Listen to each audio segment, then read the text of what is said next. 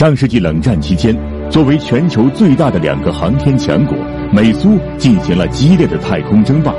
一九六一年，美国提出登月计划后，苏联反响十分剧烈，也同样制定了自己的登月计划，并提出要抢在美国之前达成这个目标。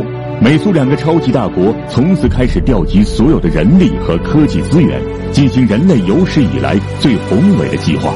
直到一九六六年，此时美国登月火箭土星五号的研发已经接近尾声，而苏联登月所用的超级运载 N 一火箭却刚刚开始研发。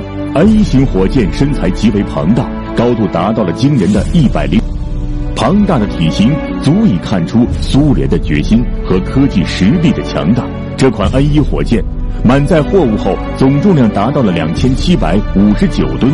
按照理论设计，这款火箭将有能力将两名苏联宇航员送入月球轨道之中，并实现登月。但随着美国登月时间越来越近，苏联为了赢得登月竞赛，决定将未研制成熟的 N 一火箭进行试射，这也导致了人类历史上最严重的航天火箭事故的发生。时间回到一九六九年七月三日本以火箭进行了第二次试飞。当时，整个火箭加注了整整六百八十吨燃油，以及一千七百八十多吨液氧。这个火箭简直就是一个超巨型的炸弹。发射前，有数以千计的政府官员、工程师和热爱航天的平民来到现场观摩。在火箭刚刚点火没多久，火箭的发动机控制系统因故障而瘫痪。刚离开地面不过几十米的火箭，重重地摔到了发射台上，整个火箭发生爆炸，发射台瞬间被摧毁。事故中有一百五十名科研人员不幸遇难，其爆炸威力相当于一次小型核爆。事故几天后，苏联进行了消息封锁，但美国的一颗间谍卫星还是拍到了一片狼藉的发射场。两周以后，美国的土星五号成功将阿波罗飞船送上月球，人类第一次踏上月球的土地。但苏联还是没有放弃登月的计划。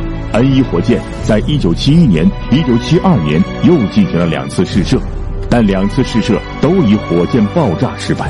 愤怒的苏联政府和军方此时再也无法容忍这个永远也飞不起来的登月火箭，后续的八次试射全部取消。N 一火箭就此退出历史舞台，科研不严谨，政治太空竞赛，研发不成熟，使得 N 一火箭的悲剧成为必然。此外，苏联的国力研发资金的缺乏，以及摇摆不定的登月计划，消耗了有限的资源。那么，我们设想一下，如果苏联的火箭技术成熟并成功试射，那么苏联将在一九六九年二月，也就是比美国提早五个月发射登月火箭。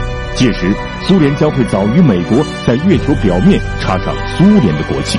那么，宇航员的第一句话一定不是“我的一小步，人类的一大步”，可能是苏联宣布占领月球。这也会对美国造成极大的刺激。美国会继续加大在太空领域的竞争，甚至提前进行登陆火星的计划。那么，人类可能会提早三十到五十年登上火星。历史没有如果。当时的苏联可以说在登月的各个环节都做好了一切的准备，而所有的计划都因为 N 一火箭的失败而告终。这说明，任何的航天事业都必须以谨慎的态度进行，任何宏伟的计划都不能以牺牲人的生命为前提。尊重生命，尊重自然，才能够做出伟大的成就。